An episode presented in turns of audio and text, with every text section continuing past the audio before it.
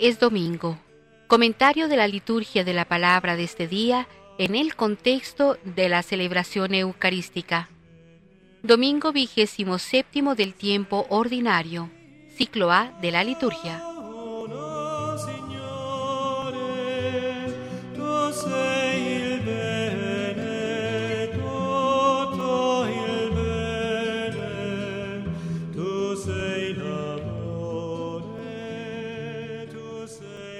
Una nueva parábola, la de los viñadores homicidas, pone al descubierto a la mala disposición de los jefes de Israel, reacios desde antiguo a reformarse obedeciendo a los profetas y últimamente a Cristo.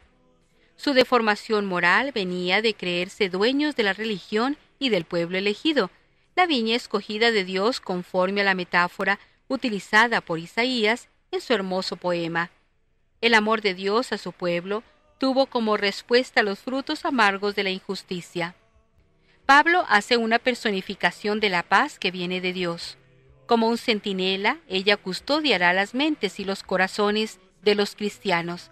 Esa clase de paz supera todo juicio porque es un estado de serenidad tan sublime que ningún esfuerzo humano puede producirlo.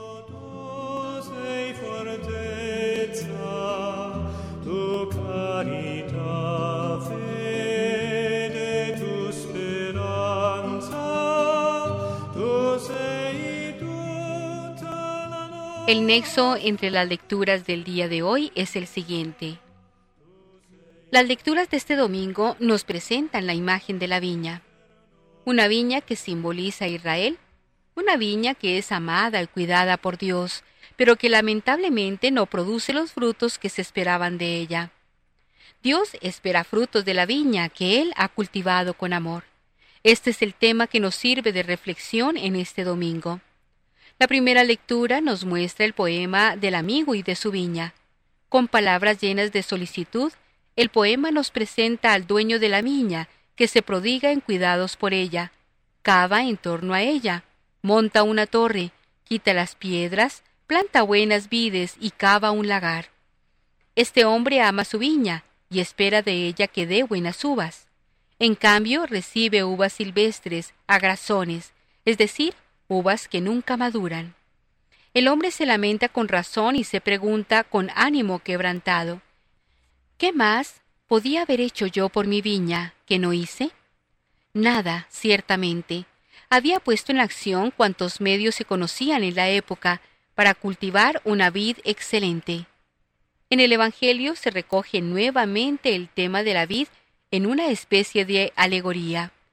El dueño de la vid la rienda a unos trabajadores y se marcha. Envía después de algún tiempo sus embajadores para recoger los frutos, pero los viñadores maltratan a los enviados, y cuando ven al hijo, conciben la idea de matarlo. Nuevamente el amo de la viña no es correspondido a la solicitud mostrada por la viña. Los arrendadores no producen los frutos que se esperaban de ellos. En ambos casos, el tema de los frutos que Dios espera de Israel y de los hombres se subraya de modo especial.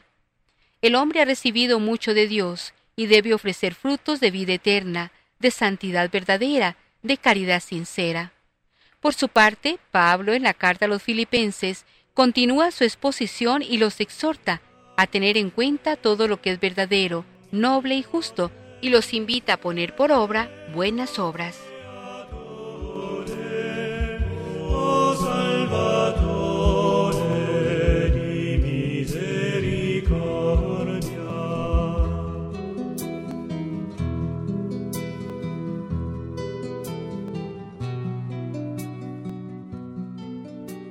La primera lectura que se nos propone en este día es del libro del profeta Isaías, capítulo quinto, versículos del 1 al 7.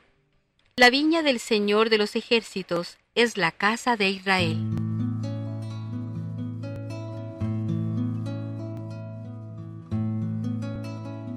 El salmo responsorial es el Salmo 79, al que nos unimos diciendo, La viña del Señor es la casa de Israel.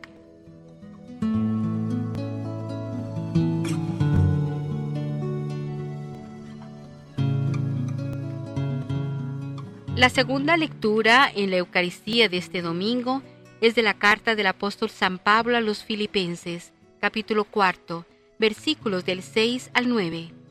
El Dios de la paz estará con vosotros.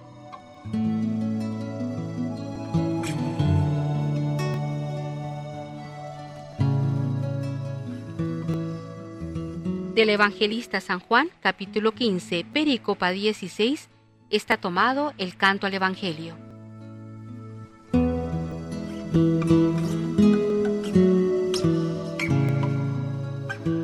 El sagrado Evangelio que hoy se proclama es del evangelista San Mateo, capítulo 21, versículos del 33 al 43. Arrendará la viña a otros labradores.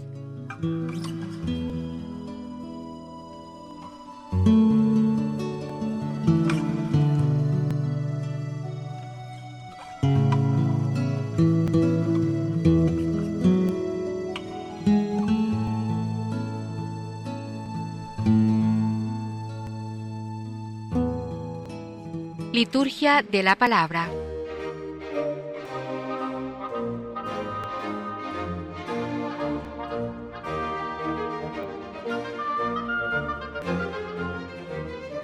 Lectura del libro del profeta Isaías. Voy a cantar en nombre de mi amigo un canto de amor a su viña. Mi amigo tenía una viña en fértil collado. Lo entrecavó, lo descantó y plantó buenas cepas construyó en medio una atalaya y cavó un lagar. Y esperó que diese uvas, pero dio agrazones. Pues ahora, habitantes de Jerusalén, hombres de Judá, por favor, sed jueces entre mí y mi viña. ¿Qué más cabía hacer por mi viña que yo no lo haya hecho? ¿Por qué, esperando que diera uvas, dio agrazones? Pues ahora os diré a vosotros lo que voy a hacer con mi viña quitar su valla para que sirva de pasto, derruir su tapia para que la pisoteen. La dejaré arrasada. No la podarán ni la escartarán. Crecerán zarzas y cardos. Prohibiré a las nubes que llueva sobre ella. La viña del Señor de los ejércitos es la casa de Israel. Son los hombres de Judá su plantel preferido. Espero de ellos derecho, y ahí tenéis. Asesinatos, Esperó justicia y ahí tenéis lamentos. Palabra de Dios. Te alabamos, Señor.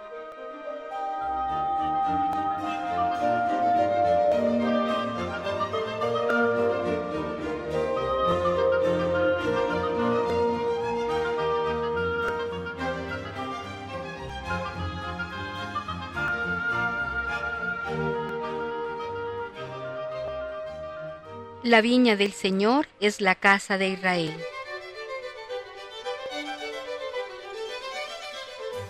Sacaste, Señor, una vid de Egipto, expulsaste a los gentiles y la trasplantaste. Extendió sus sarmientos hasta el mar y sus brotes hasta el gran río.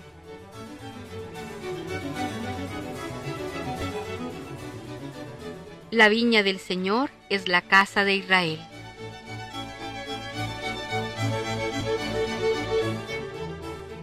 Porque ha derribado su cerca, para que la saqueen los viandantes, la pisoteen los jabalíes y se la coman las alimañas?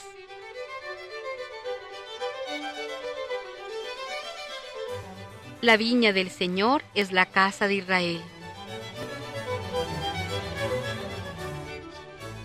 Dios de los ejércitos, vuélvete, mira desde el cielo, fíjate, ven a visitar tu viña, la cepa que tu diestra plantó y que tú hiciste vigorosa.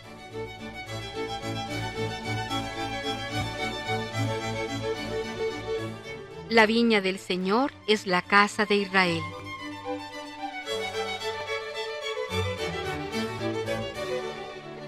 No nos alejaremos de ti, danos vida para que invoquemos tu nombre. Señor Dios de los ejércitos, restauranos, que brille tu rostro y nos salve.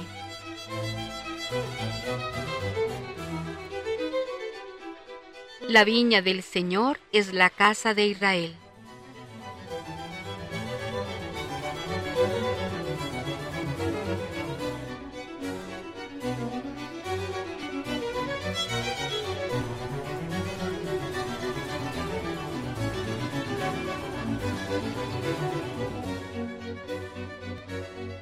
Lectura de la carta del apóstol San Pablo a los filipenses. Hermanos, nada os preocupe, sino que en toda ocasión, en la oración y súplica, con acción de gracias, vuestras peticiones sean presentadas a Dios. Y la paz de Dios, que sobrepasa todo juicio, custodiará vuestros corazones y vuestros pensamientos en Cristo Jesús. Finalmente, hermanos, todo lo que es verdadero, noble, justo, puro, amable, laudable. Todo lo que es virtud o mérito, tenedlo en cuenta. Y lo que aprendisteis, recibisteis, oísteis y visteis en mí, ponedlo por obra. Y el Señor de la paz estará con vosotros. Palabra de Dios. Te alabamos, Señor.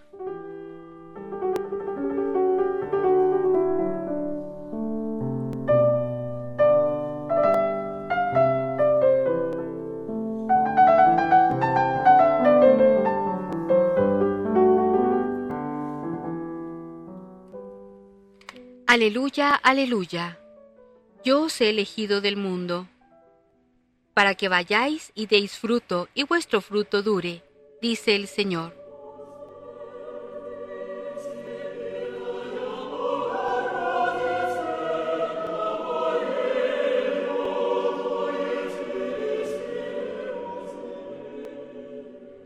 Lectura del Santo Evangelio según San Mateo. En aquel tiempo, dijo Jesús a los sumos sacerdotes y a los senadores del pueblo. Escuchad otra parábola. Había un propietario que plantó una viña, la rodeó con una cerca, cavó en ella un lagar, construyó la casa del guarda, la arrendó a unos labradores y se marchó de viaje. Llegando el tiempo de la vendimia, envió sus criados a los labradores para recibir los frutos que le correspondían. Pero los labradores, agarrando a los criados, apalearon a uno, mataron a otro y a otro lo apedrearon. Envió de nuevo otros criados, más que la primera vez, e hicieron con ellos lo mismo. Por último, les mandó a su hijo diciéndose, Tendrán respeto a mi hijo. Pero los labradores, al ver al hijo, se dijeron, Este es el heredero. Venid, lo matamos y nos quedamos con su herencia y agarrándolo, lo empujaron fuera de la viña y lo mataron. Y ahora, cuando vuelva el dueño de la viña, ¿qué hará con aquellos labradores? Le contestaron, hará morir de mala muerte a esos malvados, y arrendará la viña a otros labradores, que le entreguen los frutos a su tiempo. Y Jesús les dice, ¿no habéis leído nunca en la Escritura, la piedra que desecharon los arquitectos es ahora la piedra angular? ¿Es el Señor quien lo ha hecho? ¿Ha sido un milagro patente? Por eso os digo que se os quitará a vosotros el reino de Dios y se dará un pueblo que produzca sus frutos. Palabra del Señor. Gloria a ti, Señor Jesús.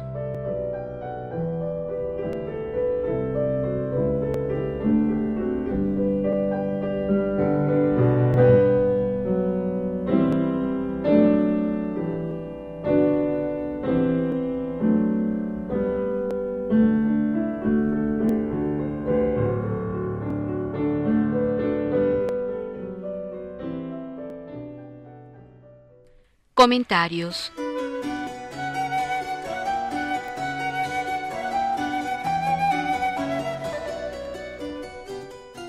En la primera lectura, requiebro a la viña ingrata.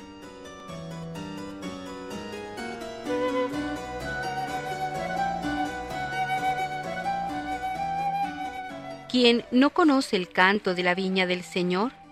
Sin duda ha sido uno de los poemas más originales de Isaías y que mejor ha captado la atención de los oyentes de todos los tiempos. Rimado en forma parabólica, el profeta no duda en convertirse en rapsoda de su pueblo, con tal de ganarle al amor de Yahvé. Las circunstancias le eran propicias. El pueblo estaba reunido, celebrando la fiesta de la vendimia y haciendo la petición de las tempranas lluvias otoñales. Litúrgicamente relacionado con Dios, era preciso hacerle tomar conciencia de esa otra relación más profunda enraizada en la alianza. Y el profeta, presentándose como el amigo del amado, ofrece a la imaginación popular este canto enternecedor donde el amor y la incomprensión constantes en la vida de los hombres de todos los tiempos adquieren su expresión más significativa. Ni un solo detalle se le ha escapado al viñador. Perfecta ubicación de la viña en una ladera soleada, preparación minuciosa del terreno, esmerada selección de las vides, construcción de una alta torre de vigilancia para custodiarla de las incursiones subrepticias, circunvalada con un muro defensivo. ¿Qué más se podía hacer? Pues bien, en vez de uvas dio agraces. El pueblo intuyó el mensaje. Fijaos en la expresión del profeta, quizás su único comentario fue el silencio. Que se explique, pudieron pensar. E Isaías continuó. Basta de contemplaciones. Se acabó el tiempo de la lamentación. Defraudado, dolorido, amando en solitario, el amigo viñador abandonará su viña amada. Se convertirá en forzoso juez de la no correspondencia. ¿Acaso no era lo justo, lo merecido?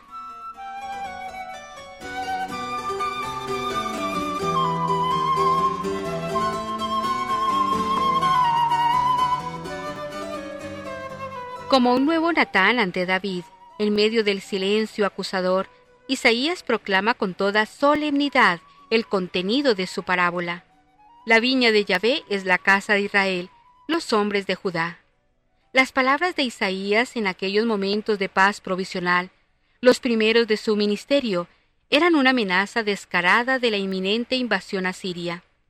Los pecados del pueblo, su no correspondencia al amor de su Dios, debían llevar necesariamente a la servidumbre. Porque desligarse de Dios, vivir de injusticias, verter sangre inocente, es decir, vivir a costa de los demás, llevaba consigo la sujeción a las alianzas y tiranías humanas. Israel debía comparar y escoger, alianza o alianzas. No había término medio.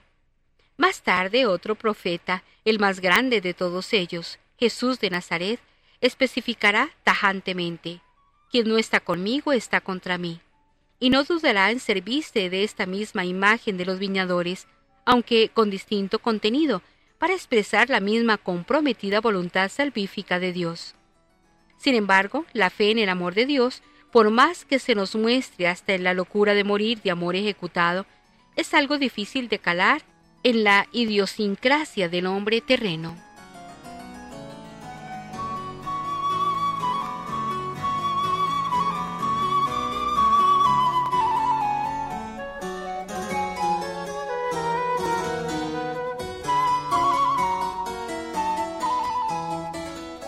En la segunda lectura, el cristianismo no es un humanismo.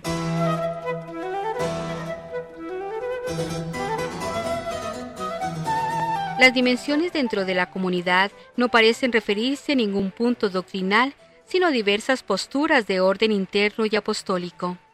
No obstante, los ánimos se habían agriado y se había introducido una peligrosa división de opiniones.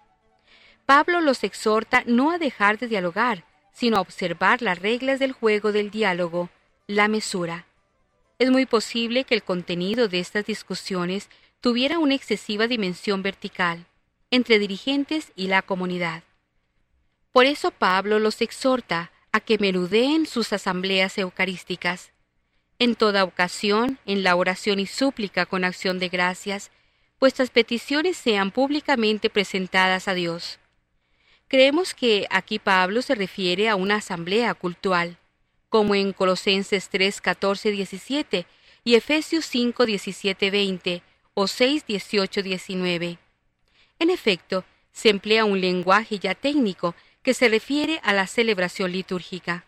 Además, como vemos en los lugares citados, Pablo acostumbra a coronar sus exhortaciones con una cálida recomendación a celebrar la asamblea eucarística ya que allí emergía la comunidad por encima de los brotes dictatoriales de los dirigentes.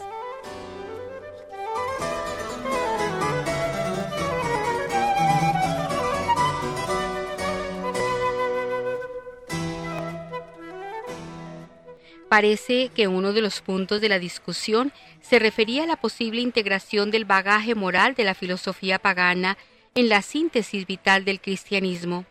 Habría en la culta y romana Filipo espíritus cultivados que sabían valorar el tesoro de la moral estoica y pretendían engarzarlo debidamente purificado en la corona de la moral cristiana. Se trata del eterno problema del humanismo cristiano, o sea, el cristianismo segrega de sí mismo un bagaje humanista completo que se presenta como alternativa total o toda otra visión del hombre? ¿O por el contrario, asimila en lo posible todo lo que existe según el instinto misterioso de supravaloración? Pablo se decide por responder que sí a la segunda pregunta. En aquel caso, se trataba de la filosofía estoica, ya que toda la terminología está claramente tipificada según este modelo. Pablo no pretende una reducción de la moral cristiana al humanismo estoico, pero dice que a este último hay que tenerlo en cuenta. Según esto, un humanismo integral cristiano es una insolencia contraria a la condición del don gratuito de la fe. Si los cristianos poseyeran la clave total del humanismo, no deberían presentarse ante los hombres con temor y temblor, sino con la audacia del que posee la solución técnica de la vivencia y de la convivencia humanas. Pablo inauguró las luchas entre el integrismo y el liberalismo cristianos. Entonces, la acera de enfrente se llamaba estoicismo, en la Edad Media aristotelismo y modernamente marxismo. La solución paulina es tajante. El cristianismo tiene que tener en cuenta estos humanismos y no tiene por qué presentarse como alternativa integral de ellos.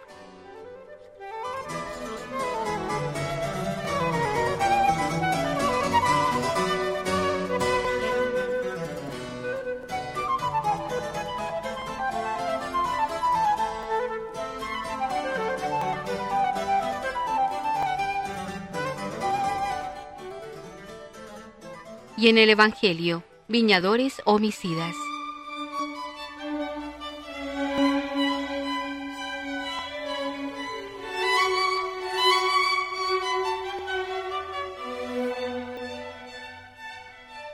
La parábola no es referida por los tres sinópticos.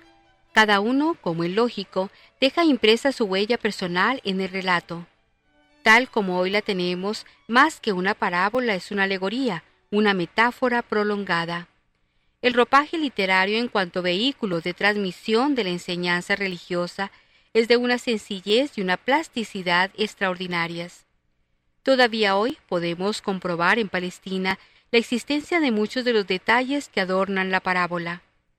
El muro que sirve de cerca a las viñas, un muro construido con piedras sueltas, sin conexión entre sí, pero colocadas con una maestría admirable y también la torre, aunque nosotros no la llamaríamos así. Se trata más bien de una caseta redonda y sin techo, construida también con piedras sueltas. En el tiempo de las uvas se la cubre con follaje y sirve de estancia permanente para el guarda de la viña. El lagar cavado en la viña, al menos hoy, resulta un puro motivo ornamental en la parábola. Pretende indicar que en la viña no faltaba un detalle, el dueño había puesto todo el interés posible en ella.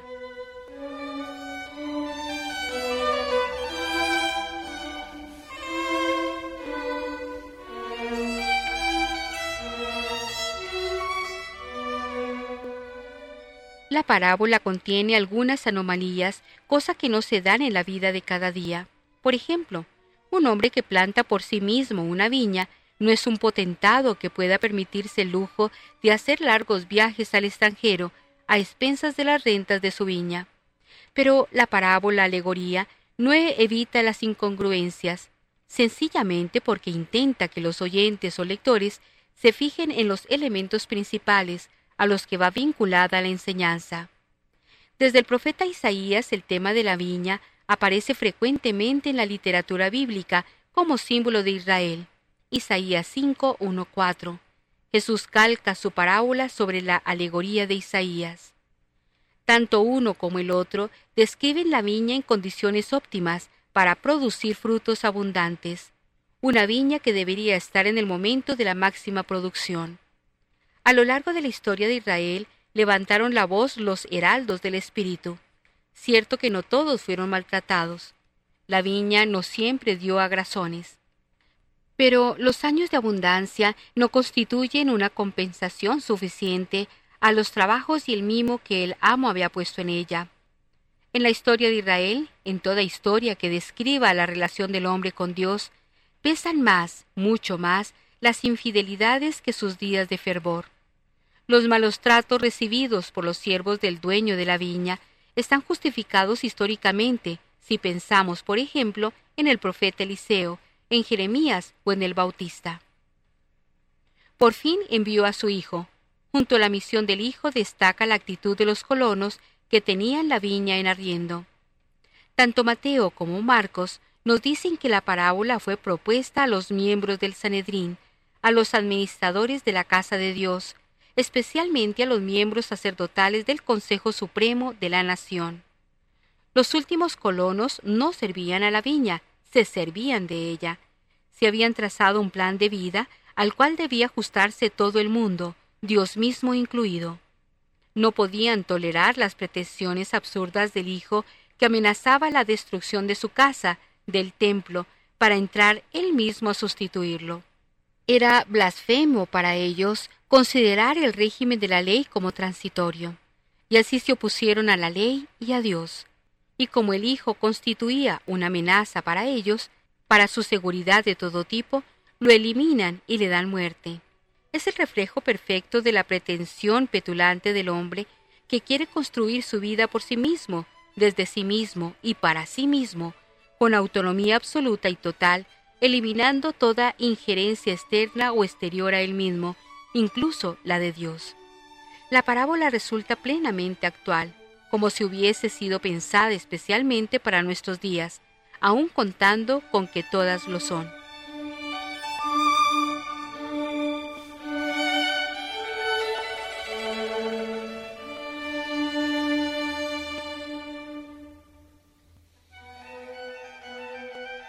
Llegó la paciencia a su límite. El dueño de la viña, el padre, no puede tolerar por más tiempo que la viña de sus amores esté tan abandonada que en lugar de uvas dé agrazones. La viña será entregada a otros, que no representan a Israel en su destino histórico, nacional, sino en cuanto objeto de la acción bienhechora de Dios sobre ellos. Al Israel histórico le sucede el Israel de Dios. Gálatas 6:16 los nuevos viñadores son en general los cristianos, aquellos que han entrado en el reino, los que practican el bien, los sucesores espirituales del antiguo Israel. Y a todos se dirigen también las palabras del dueño de la viña. ¿Qué más podía yo hacer por mi viña que no hiciera? ¿Cómo esperando que diera uvas ha dado a grasones?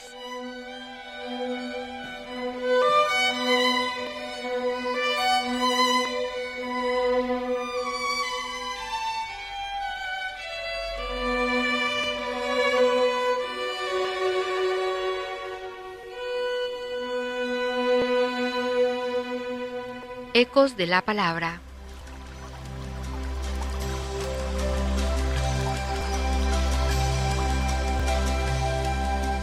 Profundicemos rápidamente en el mensaje doctrinal de nuestras lecturas. Dios ama y cuida su viña. El poema de la viña es uno de los pasajes más sorprendentes del profeta Isaías. En él resalta sin duda el lenguaje poético y el revestimiento literario. El profeta hace comprender al pueblo de Israel que Dios ha cuidado de él, lo ha tratado con especial amor, se ha preocupado de su crecimiento, y sin embargo, el pueblo no ha correspondido a tal amor. Israel no ha sido fiel a su amor. La pregunta que se hace el dueño de la viña adquiere tonos desgarradores. ¿Qué más cabía hacer por mi viña que yo no lo haya hecho? En verdad, parece que nos adentramos en el corazón mismo de Dios que ama a Israel. ¿En qué ha faltado Dios a su amor? ¿Se ha alejado de su pueblo? ¿Lo ha abandonado en tiempo de dificultad? ¿No es verdad que a pesar de las pruebas por las que ha pasado Israel, ha estado Yahvé siempre cerca de él? En verdad, Dios es fiel a sus promesas y nunca ha dejado a un justo defraudado.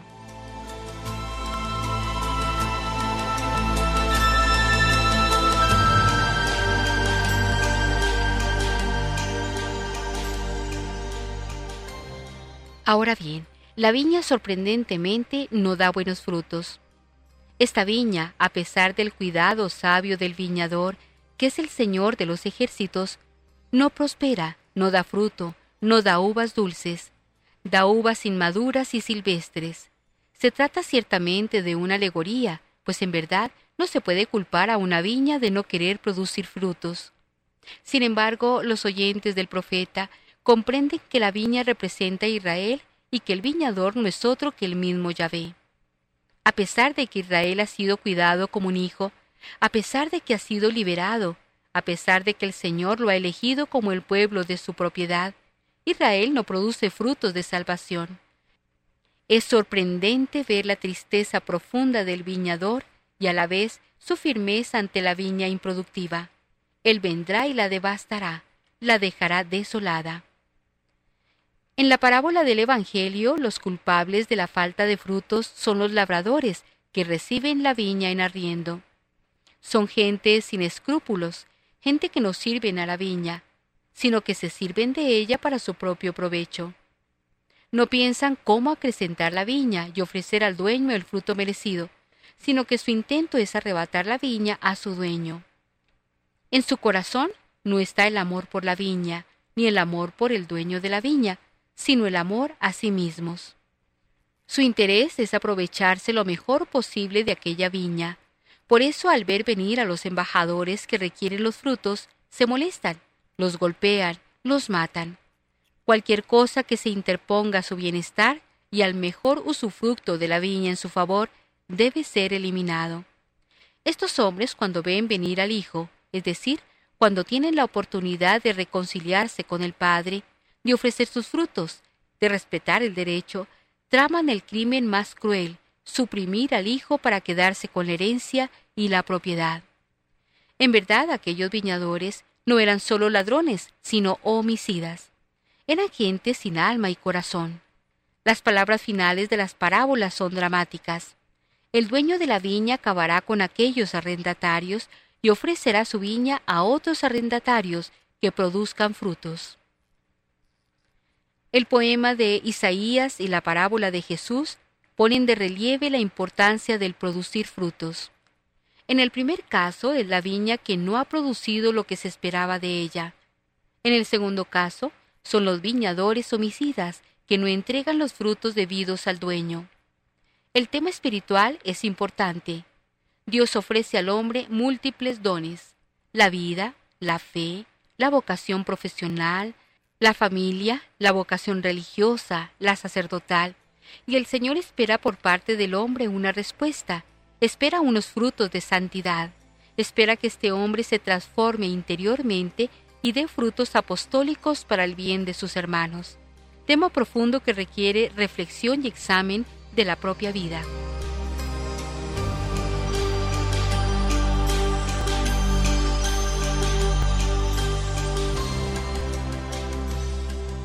En esta afirmación, el cristiano debe dar buenos frutos. El cristiano es una persona injertada en Cristo por el bautismo. Por ello debe dar frutos de vida eterna. Así como el Padre ha enviado al mundo a Cristo a cumplir la misión redentora, así Cristo envía a los cristianos, especialmente a los apóstoles, a cumplir una misión. No siempre los frutos del cristiano serán manifiestos o inmediatos pero no cabe dudar que el alma que permanece unida a Cristo, como el sarmiento permanece unido a la vid, producirá frutos a su tiempo. El Señor nos ha enviado para que produzcamos frutos y que nuestros frutos perduren. En esto Dios es glorificado, en que demos frutos. Veamos, pues, que nuestro deber no es pequeño en la historia de la salvación. Tenemos asegurada la ayuda y el poder de Dios, y por lo tanto no cabe dudar que si somos fieles y permanecemos unidos a la vid que es Cristo, esos frutos llegarán. Cultivemos con cuidado nuestra viña, sepamos acoger las lluvias tempranas para que a su tiempo demos frutos para Dios.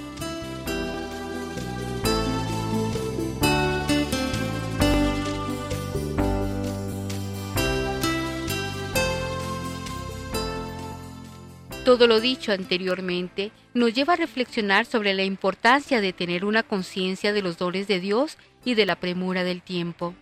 Este domingo nos invita a hacer una reflexión sobre el tiempo y sobre los dones que Dios nos ha concedido en la vida. A veces advertimos que el tiempo de nuestra vida va pasando y cuando queremos contabilizar los frutos que hemos dado para el bien del mundo, de la Iglesia y de las almas, nos encontramos con resultados muy exiguos. ¿Qué ha pasado?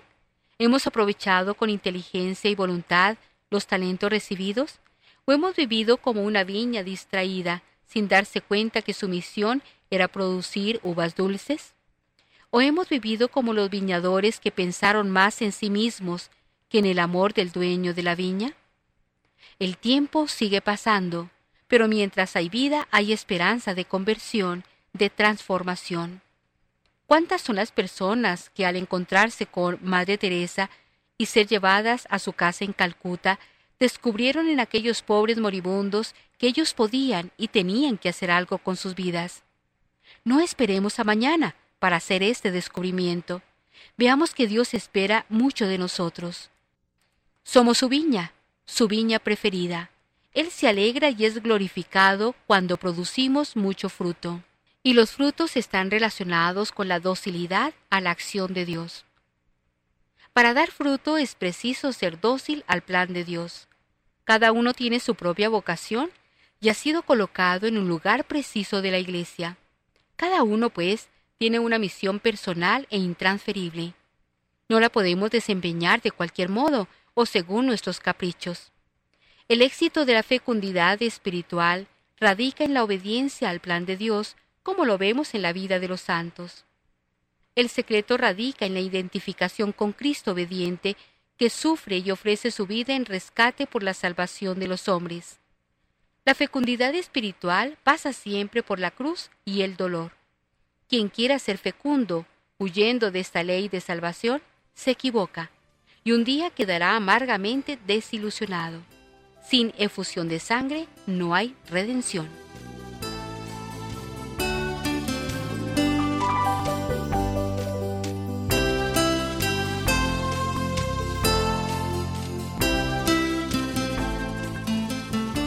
A veces nos imaginamos a Dios frío y distante, como si no le afectaran en lo más mínimo nuestros olvidos y desplantes, como si le dieran igual los rechazos y traiciones de sus hijos. Pues no, Dios como Padre, que es, sufre con el comportamiento torcido y las actitudes desviadas de sus hijos, y le duelen en lo más hondo nuestros pecados de indiferencia y desamor. Y no es ninguna exageración, basta escuchar con atención las lecturas que hoy se nos han ofrecido. En ella resuena como un desgarrado lamento, como una queja dolorida que Dios dirige a su pueblo infiel. ¿Qué más cabía hacer por mi viña que yo no lo haya hecho? El salmista resume bien la gran obra de Dios en favor de su pueblo, la obra de la liberación de la esclavitud. Sacaste, Señor, una vid de Egipto, expulsaste a los gentiles y la trasplantaste. Él lo condujo por el desierto durante cuarenta años, alimentándolo con el maná. Él le hizo atravesar el río Jordán y le entregó la tierra prometida, una tierra que emana leche y miel. Y sin embargo, aquel pueblo mostró su rebeldía y su infidelidad una y otra vez. Por eso Dios se queja amargamente. ¿Qué más cabía hacer por mi viña que yo no lo haya hecho? ¿Por qué, esperando que diera uvas, dio agrazones? En efecto, termina el profeta constatando la terrible y triste realidad. Espero de ellos derecho, y ahí tenéis asesinatos. Espero justicia, y ahí tenéis lamentos. Pero el comportamiento rebelde del pueblo no le saldrá gratis, tendrá que cargar con las consecuencias de sus injusticias. Dios les abandona su suerte, la viña será arrasada, no producirá nada, solo zarzas y cardos crecerán en ella. Así profetiza Isaías el futuro de Israel, un futuro negro, pues será invadido por pueblos enemigos y sufrirá la deportación de sus gentes. La lección de la historia no puede ser más elocuente. Cuando se abandona a Dios, cuando se rechaza su alianza y se conculcan sus mandatos que son para nuestro bien y salvación, al hombre no le va mejor. Al contrario, sufrirá las consecuencias del rechazo de Dios en su propia carne. A lo mejor a nosotros, que estamos viendo el progresivo desinterés que muestran los hombres de hoy por Dios, nos parece que no por ello les va mal, ni se sienten amenazados en su bienestar. Pero Dios no tiene prisa. Los tiempos de Dios son la eternidad. Sin embargo, hemos de estar seguros de que el rechazo de Dios no puede ser cosa buena para el hombre. Hecho a su imagen y semejanza está, y llamado a la comunión plena y eterna con Él.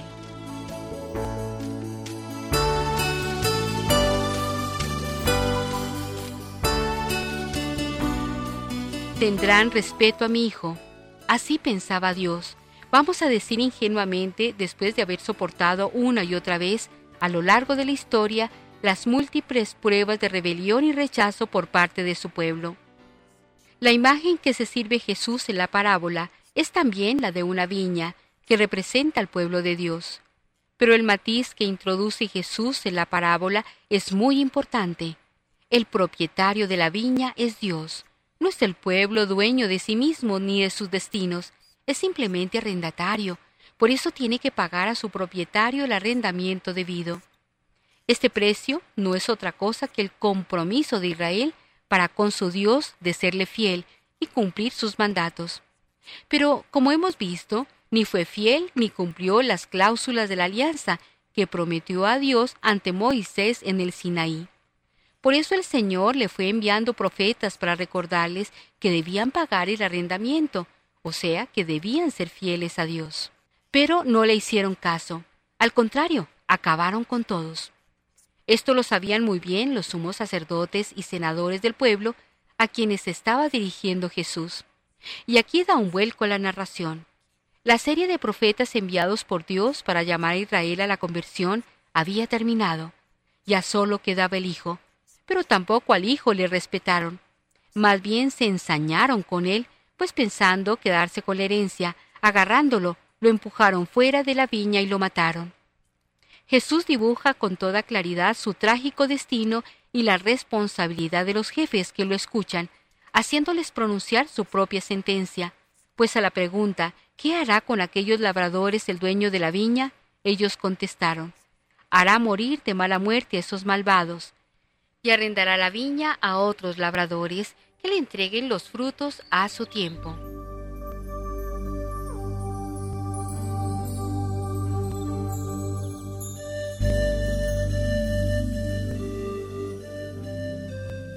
El reino se dará a un pueblo que produzca sus frutos. Y en efecto, la herencia fue rechazada, pero no se perdió, pues la piedra que desecharon los arquitectos es ahora la piedra angular. Rechazaron a Jesús, el último enviado, mataron al Hijo, por medio del cual Dios quería hacer volver al pueblo de Israel al buen camino. Pero su muerte no fue inútil. Sobre ella Dios levantó otro pueblo. Es la iglesia de Cristo la que recogió la herencia. Ella es la buena viña de Dios, adquirida a gran precio, el precio de la sangre preciosa del Hijo. Ante tales muestras de amor, la Iglesia debe responder con frutos de justicia, fidelidad y caridad. La Iglesia es hoy el nuevo pueblo de Dios, que está formado por muchos pueblos, unos más antiguos, otros más recientes. Pero algunos de estos pueblos, los más viejos, ya no dan el fruto que de ellos espera Dios, frutos de fe, de justicia y de caridad, que son los frutos que hacen crecer el reino de Dios en el mundo.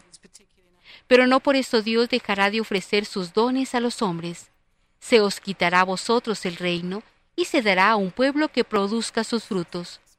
Lo que pasó una vez con el pueblo de la antigua alianza puede pasar ahora con los pueblos que rechazan el Evangelio. La Iglesia como tal seguirá adelante, pues está fundada sobre la piedra angular. Cristo muerto y resucitado. Pero los pueblos que en esta hora den la espalda al Evangelio cargarán con su propia culpa. Ya habrá otros pueblos que recojan la herencia y la lleven adelante para el bien de las generaciones futuras. En las lecturas ha resonado una queja de Dios y una advertencia. Es importante que no caiga en vano. Hagamos pues caso de la exhortación de San Pablo. Lo que aprendisteis, recibisteis, oísteis y visteis en mí, ponedlo por obra. Y el Dios de la paz estará con vosotros. Para eso celebramos la Eucaristía cada domingo para oír la palabra de Dios, para coger fuerzas alimentándonos de Cristo y así poder perseverar en el combate de la fe, dando frutos de vida eterna.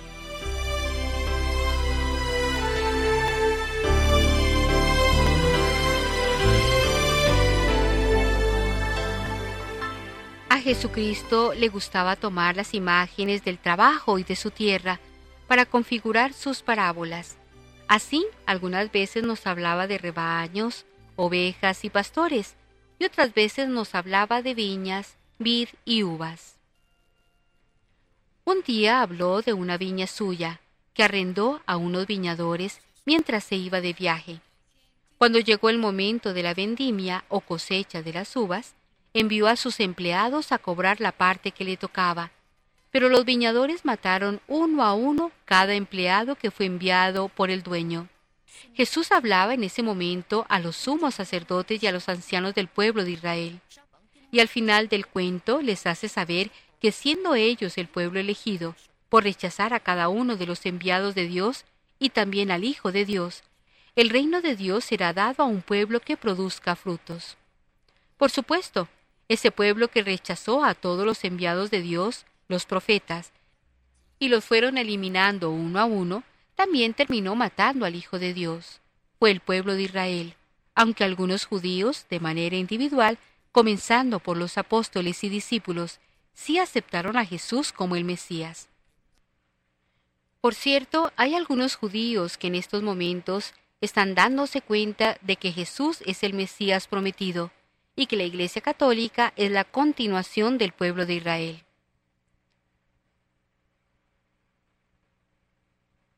En efecto, si analizamos bien, cuando un judío se une a la Iglesia Católica, no deja de ser judío. Pasa del pueblo de Dios escogido, el Israel del Antiguo Testamento, al nuevo pueblo de Dios, a la Iglesia fundada por el Mesías esperado, por la Iglesia Católica. Ahora bien, en nuestro tiempo el Señor puede hacer la misma acusación al nuevo pueblo de Israel, que es hoy la Iglesia por él fundada. El Señor puede hacer esta acusación a cada uno de los miembros de su iglesia, a cada uno de nosotros, los cristianos de este comienzo de milenio. Y la acusación no solo es para la iglesia en su conjunto, sino para cada uno de nosotros, sus miembros. El Señor puede hacer esa acusación a cada uno de nosotros, los cristianos de este comienzo de milenio. ¿Somos mejores nosotros que los que estaban ante Jesús en aquel momento? El Señor nos dice que nos ha elegido para que demos fruto y nuestro fruto permanezca. Así quiere que cada uno de nosotros seamos una viña fructífera que dé muchos frutos. Nos da todo lo necesario, tal como nos cuenta el profeta Isaías en la parábola que aparece en la primera lectura y que es preludio de la de Jesús. Removió la tierra, quitó las piedras, plantó en ellas vides selectas, y esperaba que su viña diera buenas uvas. Dios nos dice, ¿qué más puedo hacer por mi viña que yo no lo hiciera? ¿Qué más puedo hacer por ti que yo no lo hiciera? El Señor nos lo está diciendo, ya que Él nos da todo, nos da todo lo que nuestra alma necesita para dar frutos de santidad, para dar frutos de caridad para dar lo que Él espera de nosotros. ¿Cuáles son los frutos esperados? San Pablo enuncia algunos de los frutos del Espíritu. Amor, alegría, paz, paciencia, comprensión de los demás, bondad, fidelidad, mansedumbre y dominio de sí. Gálatas 5:22. Todas estas son virtudes que fluyen de la caridad. Los frutos son todas esas cosas buenas de que nos habla San Pablo en la segunda lectura. Aprecien lo que es verdadero y noble, cuanto hay de justo y puro, todo lo que sea virtud. Y dando fruto podemos vivir, como nos dice el apóstol, en paz, en la paz verdadera. La paz de Dios que sobrepasa toda inteligencia, custodie sus corazones y sus pensamientos en Cristo Jesús. Filipenses 4, 6, 9. Y bien lo dice Pablo, la paz de Dios no viene de la inteligencia, es más, la sobrepasa. La paz verdadera viene de vivir en Dios y dar frutos. No puede lograrse a voluntad, sino que nos es dada por Dios. Ante la insistencia del Señor a que demos fruto, cabe preguntarnos, ¿Damos fruto? ¿Damos fruto bueno? ¿Aprovechamos todas las gracias que Dios nos da para ser como Él desea que seamos? ¿Somos realmente lo que Él desea que seamos? ¿Y cómo dar fruto? Para dar fruto hay que permanecer unidos a Él, hay que permanecer en la vid. Yo soy la vid y ustedes los sarmientos. Si alguien permanece en mí y yo en él, produce mucho fruto, pero sin mí nada pueden hacer. Juan 15:5.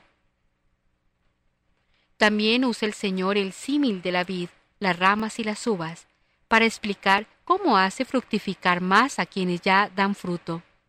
Toda rama que dé fruto será podada para que dé más fruto. Juan 15:2. Es el anuncio de purificación para el cristiano que está dando fruto. Con la poda su fruto será abundante y durará, tal como sucede a la planta que es podada. La poda duele, ciertamente, pero es necesaria para que la rama se haga frondosa. Esta frase la respuesta del cristiano confuso por el sufrimiento. ¿Por qué a mí, Señor? El Señor ya nos respondió en su Evangelio, para que des más fruto. Y a los que no dan fruto, ¿qué les sucede? Yo soy la vid verdadera, y mi Padre el viñador. Si alguna de mis ramas no produce fruto, Él las cortará. Juan 15.1. Significa esto que los que no den fruto serán cortados de la vid. Las parábolas del Señor son para enseñarnos y para advertirnos. Su advertencia no se deja esperar en la parábola del Evangelio de hoy. A los que no den fruto les será quitado el reino de Dios y se le dará un pueblo que produzca frutos. ¿Qué significa esto? que los que no den fruto no podrán heredar lo que Él tiene prometido a aquellos que sí lo den. El Salmo 79 es un salmo que nos presenta la imagen de la vid, la cual Cristo repite en su Evangelio. El pueblo de Israel es la vid sacada de Egipto, que es llevada a la tierra prometida y que se expande bajo el rey David. Con preguntas el salmista reconoce el castigo, debido a la infidelidad de la idolatría. Luego suplica que proteja la cepa plantada y el renuevo cultivado por Dios.